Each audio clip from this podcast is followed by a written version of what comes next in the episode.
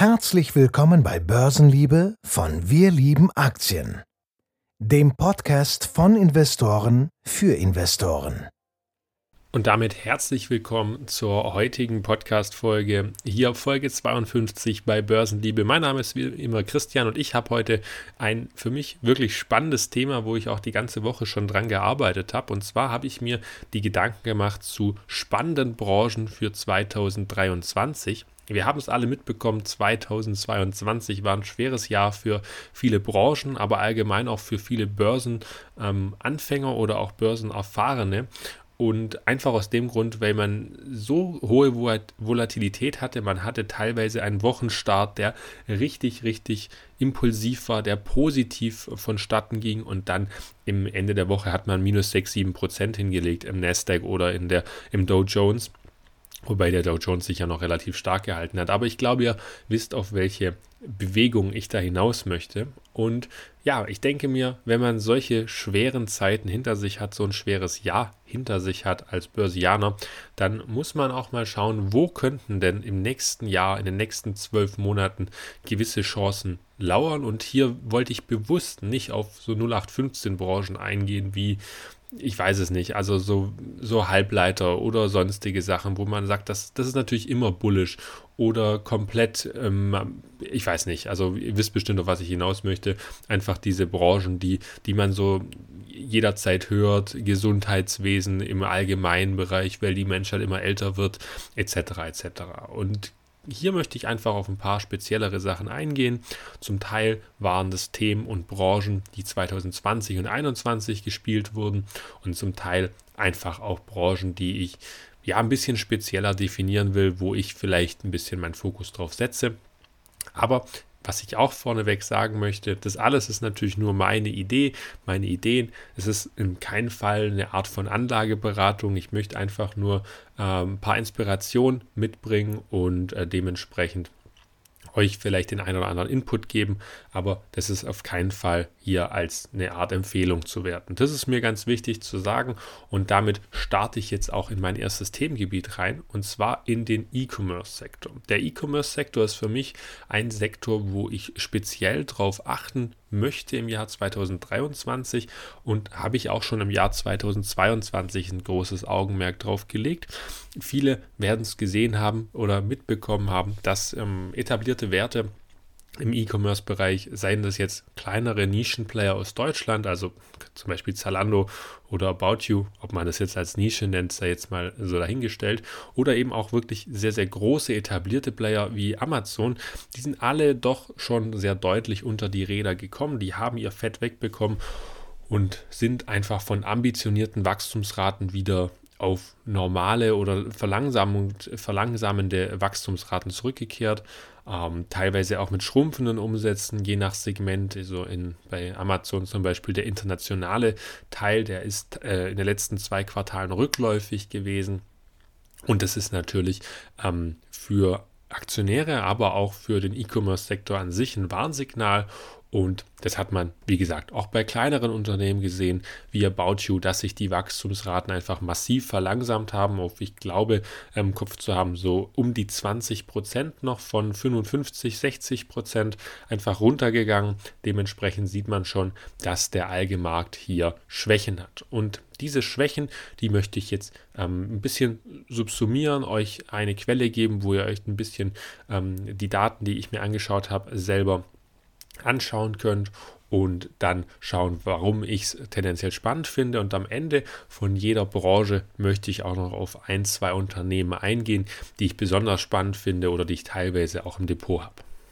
Aber erstmal vielleicht, warum war denn der E-Commerce-Sektor so hoch bewertet? Ich denke, auch da gab es in vielen Podcasts schon eine ausführliche Antwort zu. Die Grundthese war einfach die, dass man während Corona viel Wachstum hatte, viel Wachstum bei jedem einzelnen E-Commerce ähm, Unternehmen, bei jedem Marktplatz und ähm, dieses Wachstum hat sich einfach 2022 und auch 2021 gerade zum Ende nicht mehr so bewahrheiten können, wie man das ähm, während Corona eben hatte. Und dementsprechend ist man einfach auf alte Wachstumsgeschwindigkeiten zurückgekehrt. Das hat erstmal die äh, Multiple Sets natürlich wieder auf ähm, humanere Level quasi getrieben oder teilweise auch auf sehr, sehr niedrigere, äh, niedrige Bewertungen eben getrieben. Und es gibt den sogenannten Salesforce Shopping Index und den hatte ich jetzt einfach mal herangezogen. Und bei diesem Index, da werden einfach verschiedenste Faktoren des E-Commerce-Business verglichen. Und meistens ist der Vergleich hier mit dem Vorjahr und was ich sehr spannend finde, man hat hier die Daten von mehr als einer Milliarde Kunden und Kundinnen ausgewertet und ist dementsprechend zu verschiedensten Ergebnissen gekommen. Und zum Beispiel die spannendste Kennziffer ist meistens wohl die, die man ähm, ganz am Anfang vom Bericht sieht. Wie gesagt, ich werde euch mal den ähm, Bericht in, dem, in den Show Notes verlinken, dann könnt ihr euch das Ganze auch mal anschauen.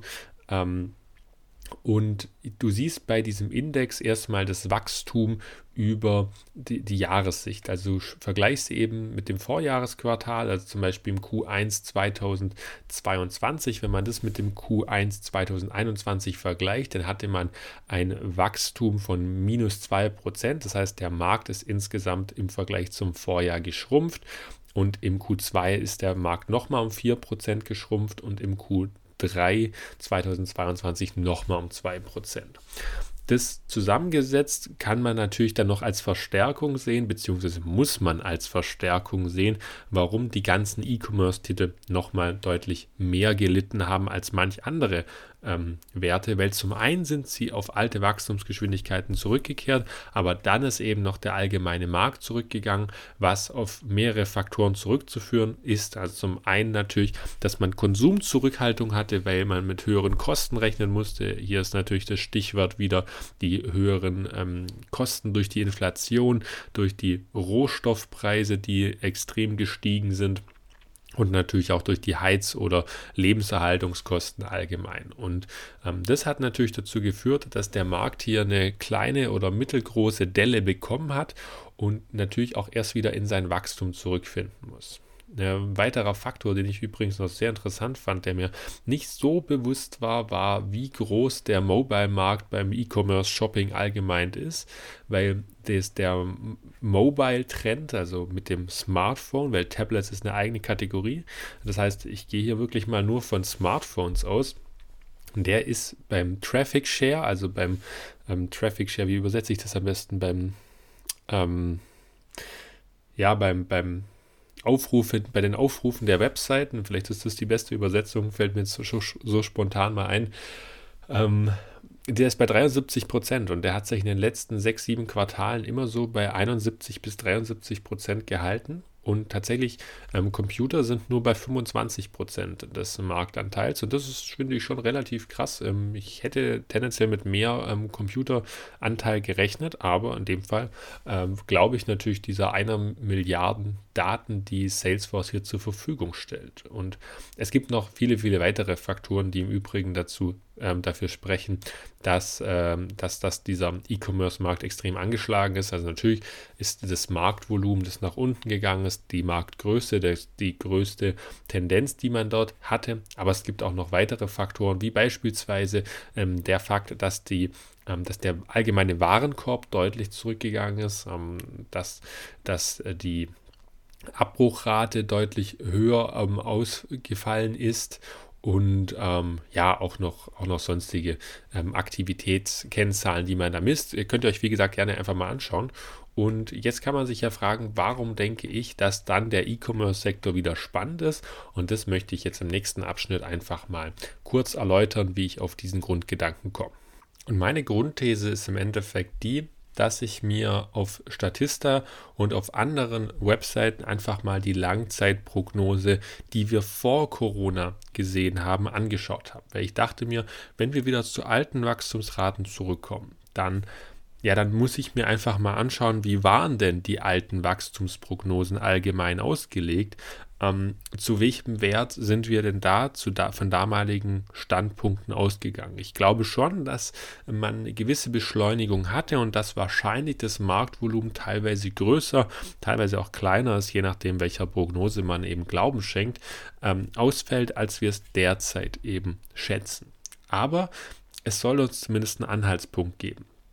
Und ich gehe schon davon aus, dass wir ja 2025 im Einzelhandel, im E-Commerce, ja so um die 7,5 ähm, Billionen US-Dollar Markt haben, weltweit betrachtet. Ja, ähm, das, das bedeutet für mich, dass wir natürlich wieder, selbst wenn wir jetzt noch längerfristige Delle im E-Commerce haben, ähm, an sich ein gutes Wachstum verzeichnen können. Vor allem, wenn wir in Ländern unterwegs sind wie Unternehmen, die jetzt nicht nur äh, in den großen Industrienationen vertreten sind, wo E-Commerce schon groß vertreten ist, sondern vielleicht, wenn man auch mal auf andere Regionen schaut oder in andere Nischen von diesem E-Commerce-Einzelhandel an sich.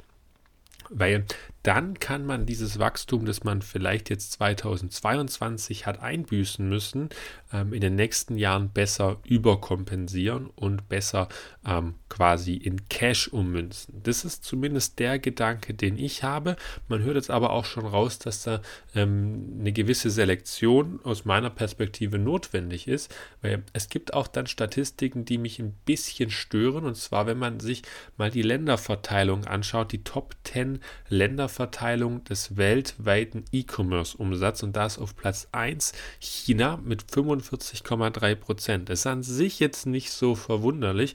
Klar, sie haben eine riesige Bevölkerung und sie sind sehr, sehr fortgeschritten für ein Entwicklungsland. Ähm, beziehungsweise was heißt für ein Entwicklungsland? Die sind einfach sehr, sehr fortgeschritten, das muss man nicht relativieren und, ähm, und dementsprechend, ja, aber ich möchte halt nicht wirklich in China investiert sein, um das mal abzukürzen hier, bevor ich hier um den heißen Brei rumdrücke.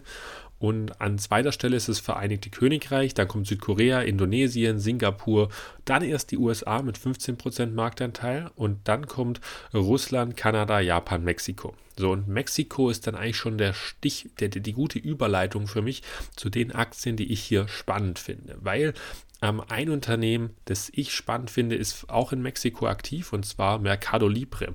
Das ist so ein Unternehmen, das einfach ja diesen, diesen südamerikanischen Teil gut abdeckt. Südamerika soll noch deutlich mehr Wachstumspotenzial haben. Das haben wir auch damals in unserer Analyse. Die kann ich, wenn ich dran denke, auch noch in der, ähm, in der ähm, in den Show Notes verlinken. Dann könnt ihr da auch draufklicken. Müsste aber kostenpflichtig beziehungsweise eben für die Mitglieder sein. So viel nur vorab der Fairness halber.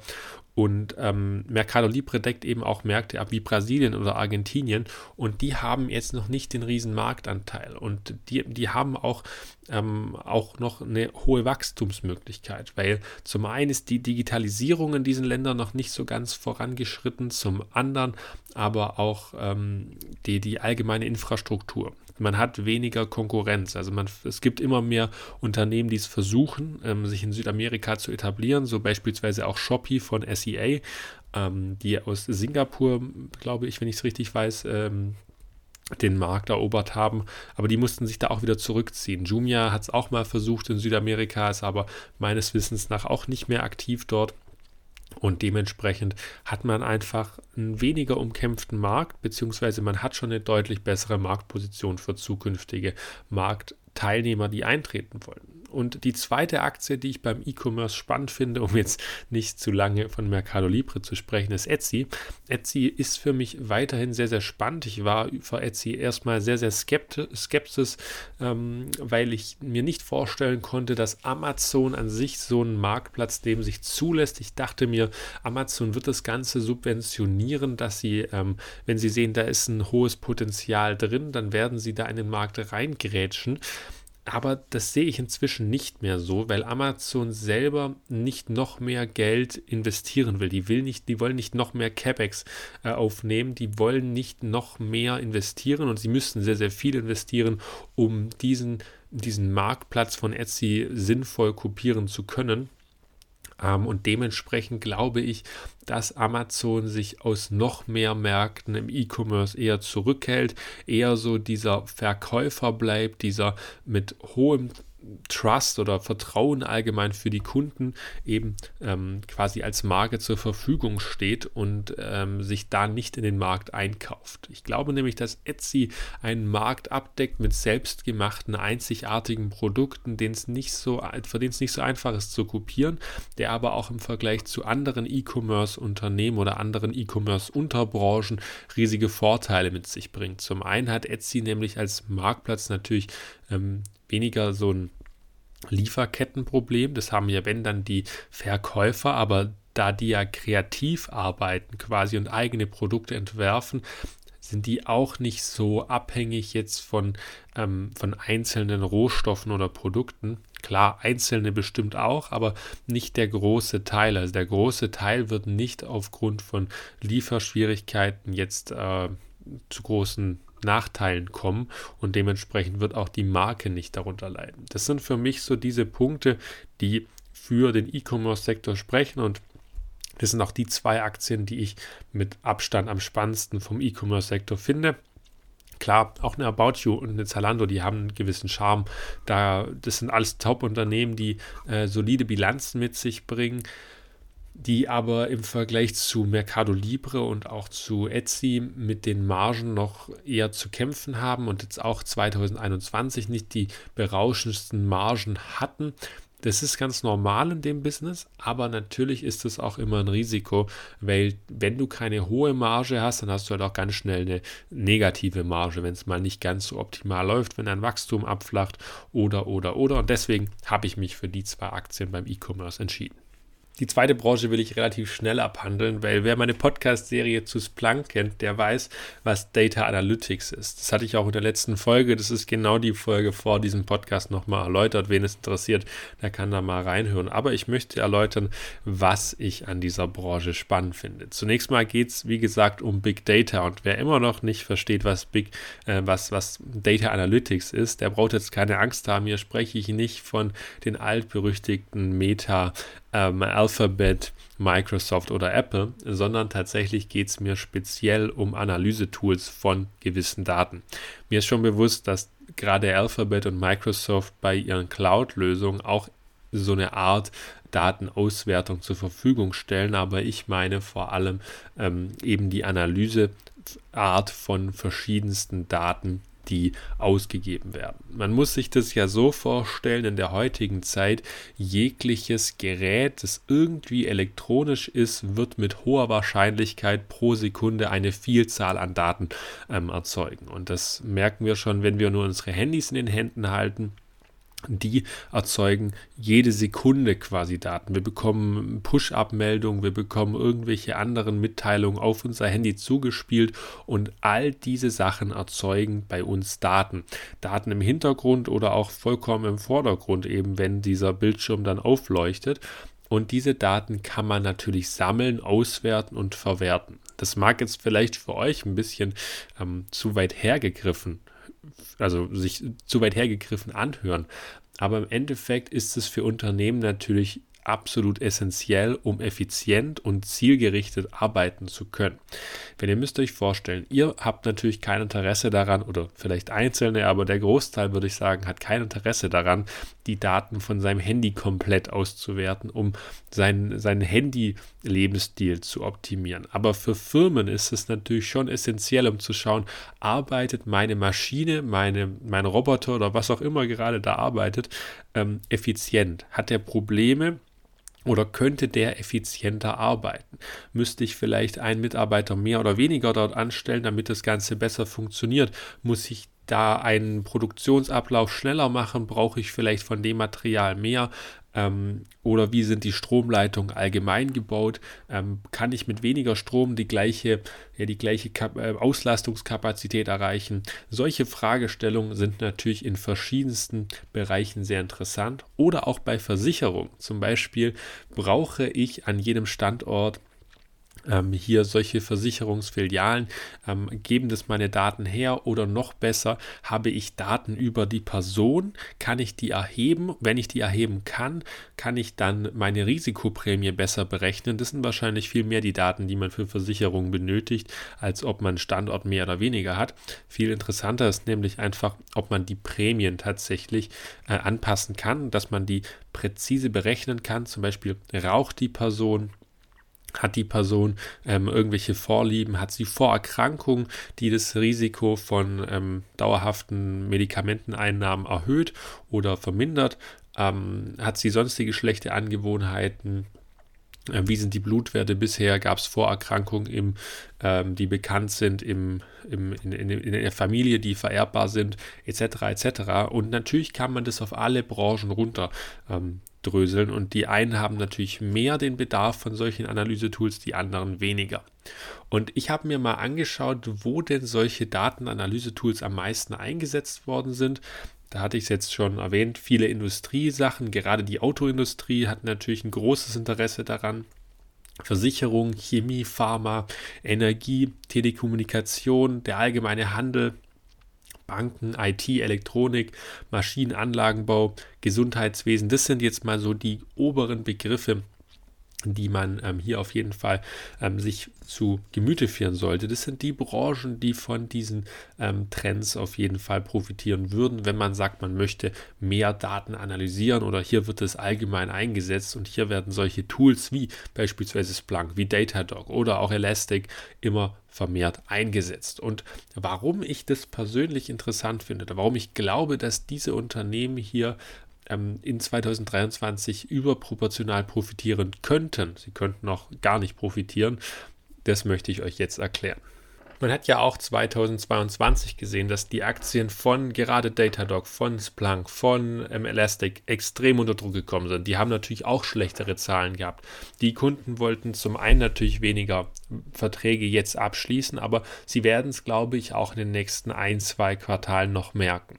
Sie werden vor allem das merken, dass die Kunden einfach ja, ähm, sich länger für die Entscheidungsfindung, ob sie jetzt mehr ähm, Buchungsvolumen bei diesen Unternehmen abschließen oder nicht, ähm, dass die einfach dafür länger brauchen. Also sie, sie werden diese Entscheidung nicht mehr so schnell treffen wie in einer Zeit, wo, ja, wo es der Wirtschaft einfach besser ging. Weil wir sehen, gerade die Autoindustrie, teilweise auch äh, die Chemieindustrie, die äh, ist natürlich zyklisch und die ist davon abhängig, dass die Nachfrageseite auch da ist. Wenn die Nachfrageseite nicht da ist, dann müssen gerade solche Ausgaben eben auch mal gekürzt oder zumindest nicht mehr exorbitant gesteigert werden.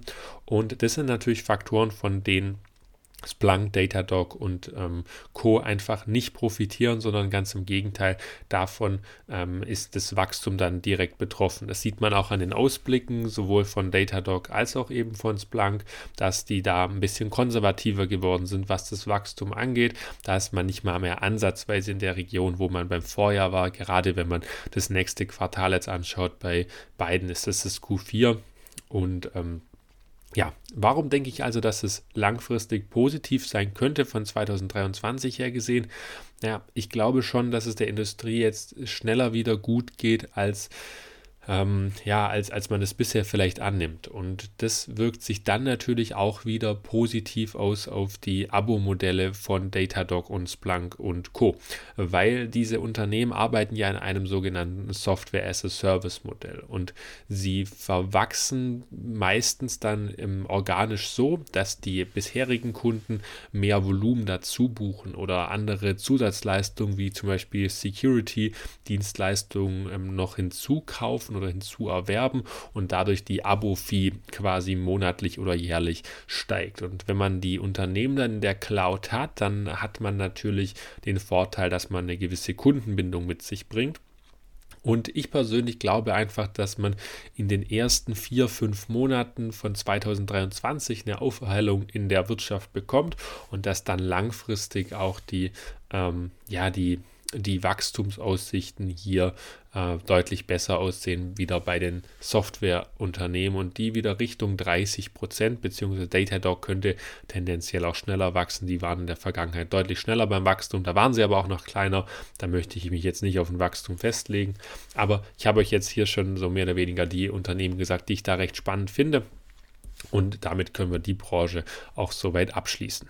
Die nächste Branche, die ich hier ansprechen möchte, ist vielleicht ein bisschen speziell und zugegebenermaßen ist die auch ein bisschen newsgetrieben, weil ich ähm, doch mit ja, ein paar bei mir von der Mandantschaft ähm, Ärzten zu tun habe.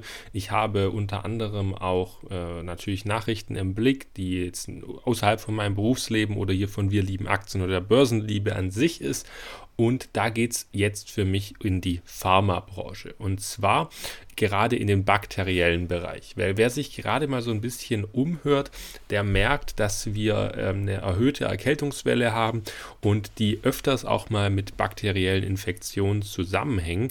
Nicht ausschließlich, es ist oftmals auch einfach normale Atemwegserkrankungen, die jetzt gerade deswegen so hochkommen, zumindest laut meinem Hausarzt und den Ärzten, mit denen ich in Verbindung stehe äh, im Berufsleben vor allem deswegen, weil wir uns an diese Masken gewöhnt haben, zwei Jahre, die schon einiges an Viruslast und allgemein an, ja, an Krankheitserregern von uns ferngehalten haben und dementsprechend natürlich unser Immunsystem etwas runtergefahren hat.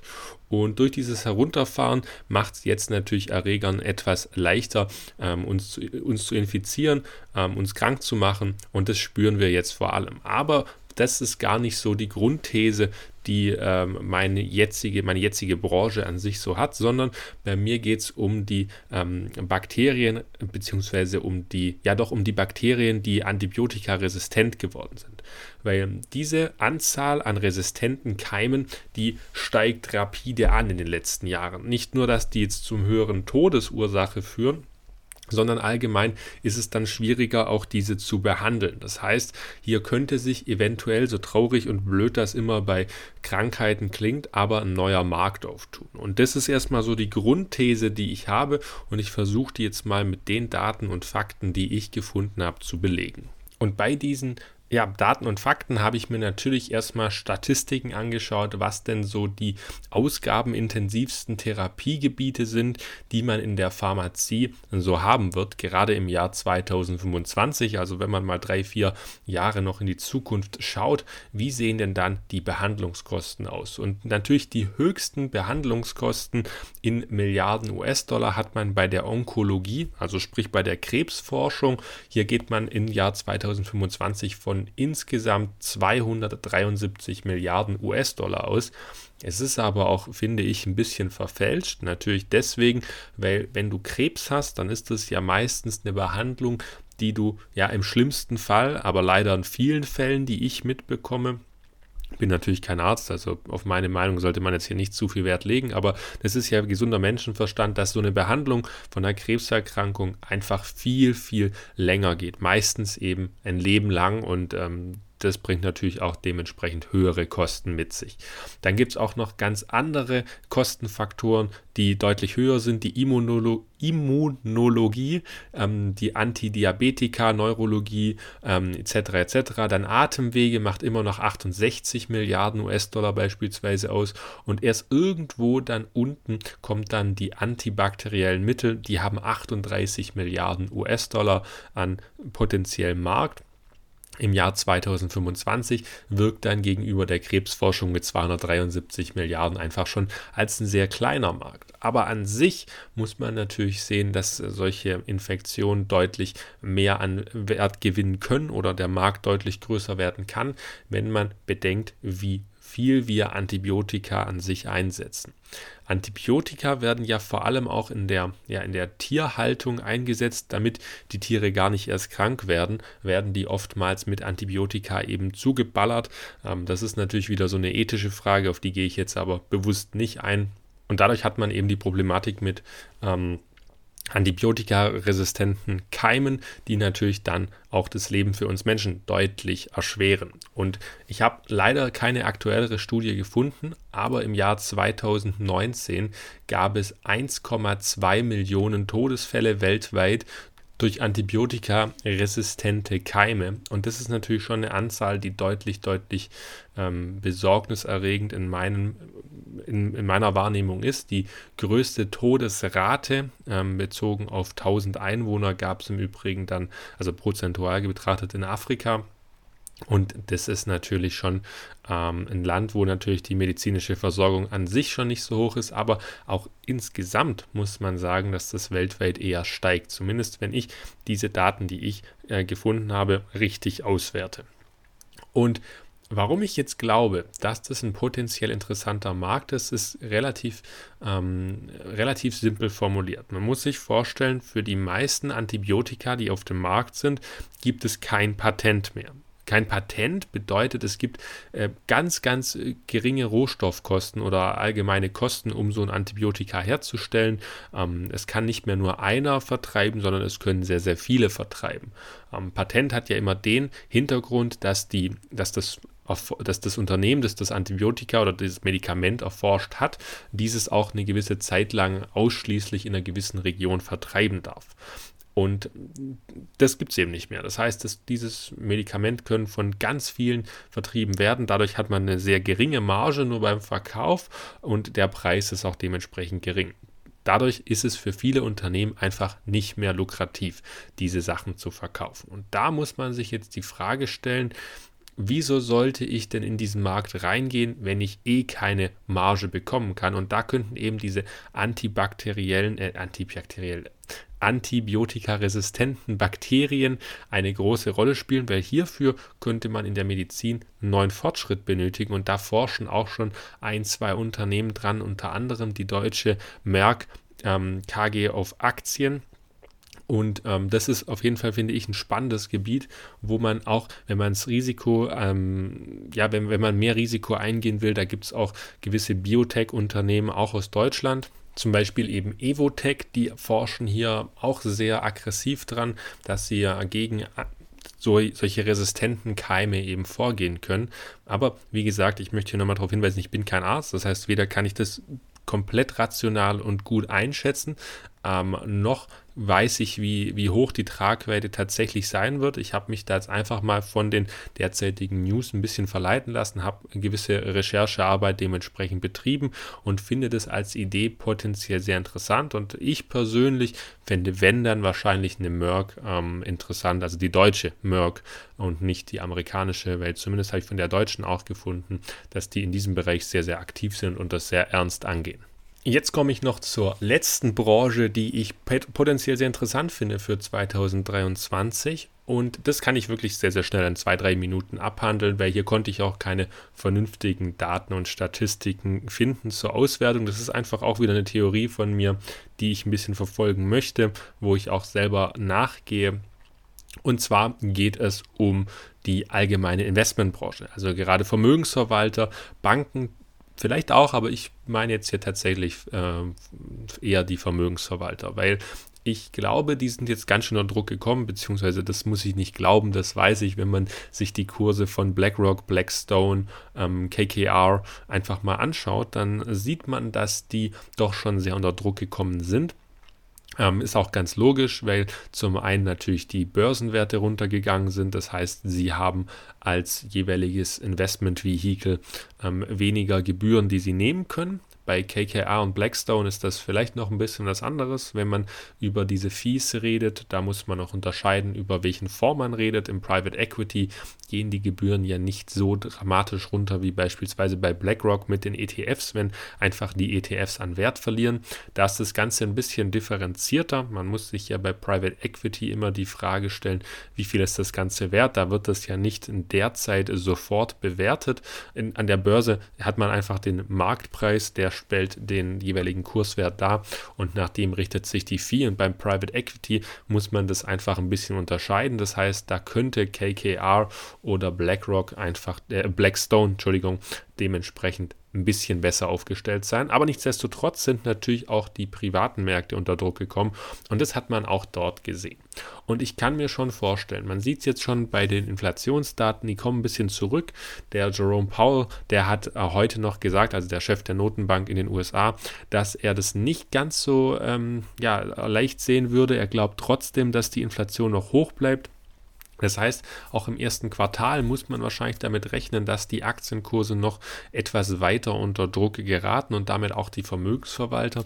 Aber je länger das Jahr 2023 geht und wenn sich da eben ein Trendwechsel anzeichnet, dass die Inflation wirklich wieder auf 4, 5 Prozent runtergeht, so langfristig gesehen oder auch auf 2, 3 Prozent, dann ist das auf jeden Fall ein positiver Trend. Und ich denke dann, dass Vermögensverwalter sowohl Private Equity als eben auch die ähm, großen Vermögensverwalter wie BlackRock oder ähm, auch eine Charles Schwab, ähm, vielleicht auch eine T. Rowe Price, einfach massiv davon profitieren würden.